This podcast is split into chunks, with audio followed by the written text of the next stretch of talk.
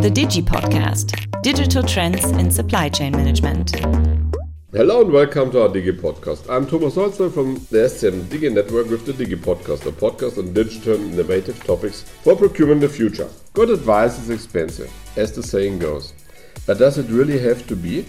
Or put another way, how do you buy consultants in the first place? What that actually means when purchasing is not buying parts or materials but services, will my guest today, Franziska, explain. Franziska Seewald gives us an insight into this exciting area of purchasing. She's the global head of purchasing at Siemens for management consultants such as Boston Consulting or McKinsey or the typical other suspects. So I'm very happy and curious about this episode. Hello, Franziska. I'm happy that you're here with us today and you take the time for recording and speaking in English. Hi, thanks for having me. So, can you shortly give me and our listeners an overview of what you are doing exactly? How can we imagine your daily work buying consultant services? I can give it a try. To start off, I'd say there is no such thing as an average day. However, the role description will probably be that whenever someone in this company needs a project that is supported by external consultants, the guys in black suits, the guys that come with a high price tag, you mentioned the usual suspects, McKinsey, BCG, but it can also be the second row or the big four companies. Then we step in in order to drive up one, the quality of the project, and B, to bring down the price as far as possible. Uh, it's not just me, there's a team behind me because we do this globally and the pipeline is growing. I'd say that all project requests have one thing in common, which would be something needs to be improved. So either cost needs to be brought down or revenue up or the organization as such needs to change or a merger or acquisition has to be digested with synergies attached. Whatever the case, then people will call and say, We need someone to help us. Who's it going to be and how much is it going to be? And coming now to the business, when we prepared, we want to talk about of pro- a kind of problems and to be honest, I was one of her problems when I was CPO at Windpower. Because we had a similar track like most of the others. We talked with the one we thought who do it best.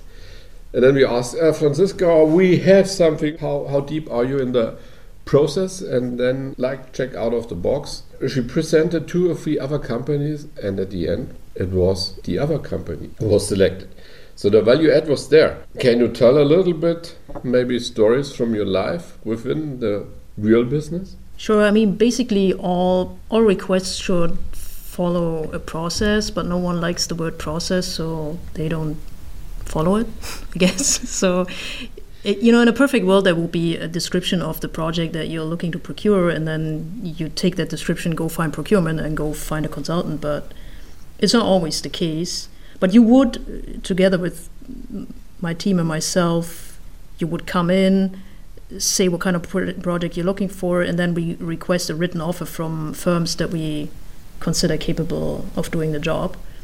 And then the strong written offers are, are being invited for a pitch round. That is that is one of my favorite moments along the process, I'd say, where four, five, sometimes six firms are being invited to actually pitch their their team and their approach on site in a room and then I'll be there to lead the session, and, and the, the internal project team will be there to look at their options and, and you know who applied for the job.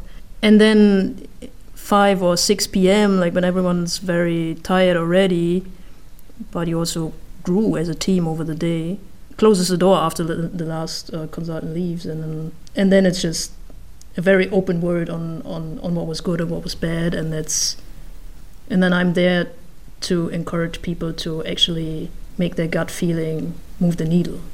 Say, hey, this is this is a firm that we want to spend time with, and this is actually a firm that we disliked, or there's this was a bad vibe in the room, and so on and so forth. So, it's um, a very exotic meetings, and and I like those days. They're very intense, and the pitch days are there's nothing like it for me.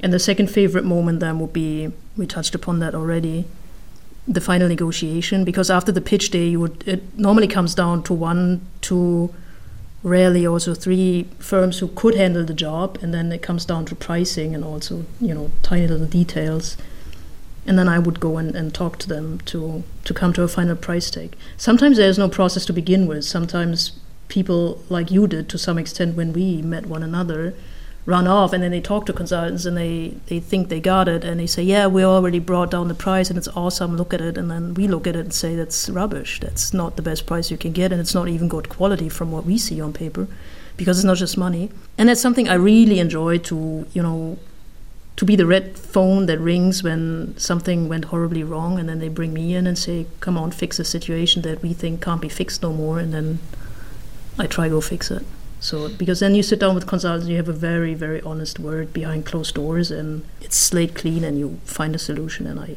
I really like that. I would bring money to be able to do that as a job. To be honest. What I took away from our discussions is you're not a procurement guy. You're more coaching, consulting guy, and with a little bit of say Baywatch inside, so also life saving. Let's say the positive view.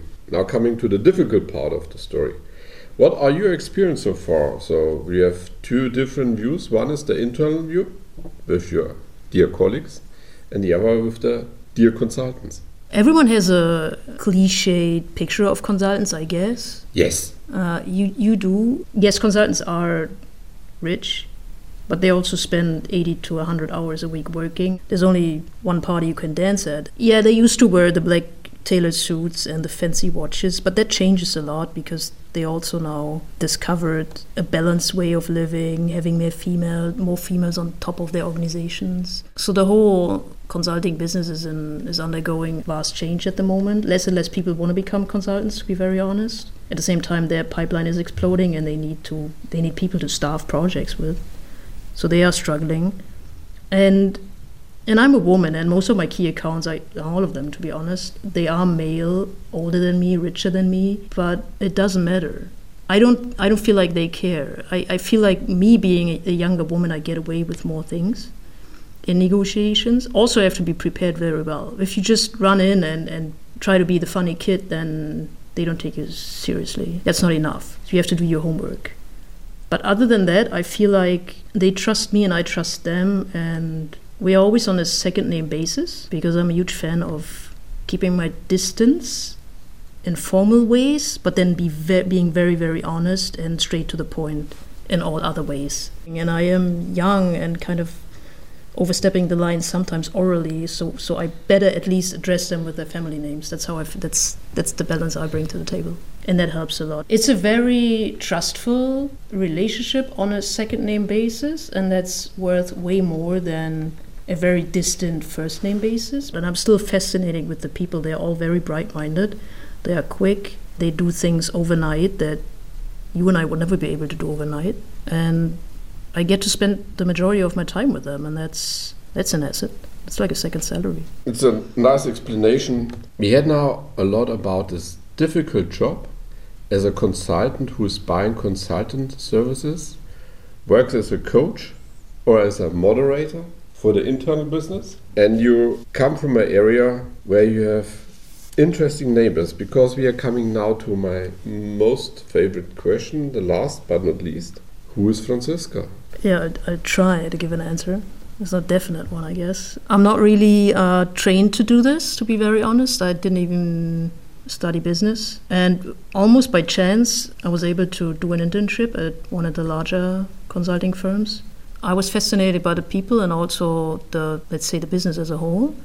So I was looking for something like David Hasselhoff and Baywatch. Like I wanted to be on the sidelines of the beach. I wanted to have proximity to consulting without having to do it myself because I, I hated doing it myself. And then procurement is sort of one way to go about it. When I started off with another large company here in, in Germany, there was one moment that really made things click. It was a negotiation training with, with a guy who, who used to negotiate hostage situations over here with the Bavarian state law. And, and the whole training was far away from business cases. It was really, you had to negotiate against him in a hostage situation. That's what he made me do it. And I never thought I could, but it actually was very eye opening and also very extreme. But that, that's something that changed my entire track, I guess, because I found out that negotiating is basically something very personal and something that you do with your own means and not just with a with a list of phrases that you bring in.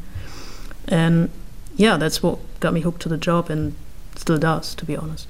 I'm from the north of the country, northeast, and the area was very rural. It's close to the Baltic Sea. There's basically nothing there. It's just wind and water and a couple of people, but not too many. I'm good with plants around the house, so everything that's green and doesn't talk back works well with me. Why this special podcast with Franziska?